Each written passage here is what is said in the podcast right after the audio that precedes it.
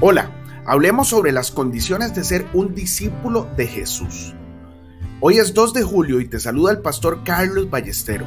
Como todos los días, yo le oro al Señor para que ponga en nosotros un corazón puro y su presencia nunca, nunca se aleje de nosotros. En Lucas 14, 26 Jesús nos dice, si alguno viene a mí y no aborrece a padre, madre, mujer, hijos, hermanos, hermanas y hasta su propia vida, no puede ser mi discípulo. Si las relaciones más cercanas en la vida de un discípulo chocan con las demandas de Jesucristo, Él exige obediencia inmediata. El discipulado implica una consagración personal y apasionada por una persona, nuestro Señor Jesucristo.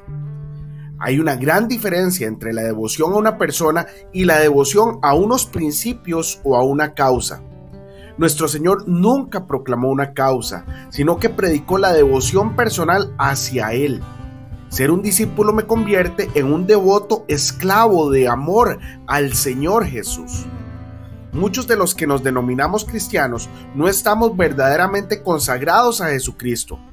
Ninguna persona en el mundo tiene este amor apasionado por el Señor Jesucristo si el Espíritu Santo no se lo ha infundido.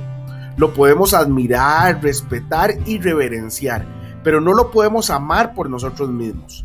El único que ama realmente al Señor es el Espíritu Santo y es Él el que ha derramado en nuestros corazones el amor de Dios. Siempre que el Espíritu perciba una oportunidad de glorificar a Jesús a través de ti, tomará todo tu ser y realmente te hará arder con una resplandeciente devoción a Él.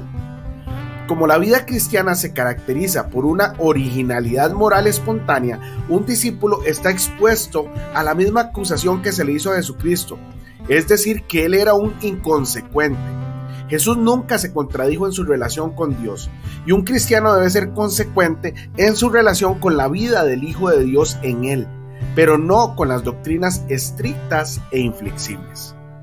Muchos se encierran en sus propias doctrinas y Dios ha de dinamitar primero el arsenal de sus prejuicios personales para que puedan alcanzar la consagración total a Jesucristo.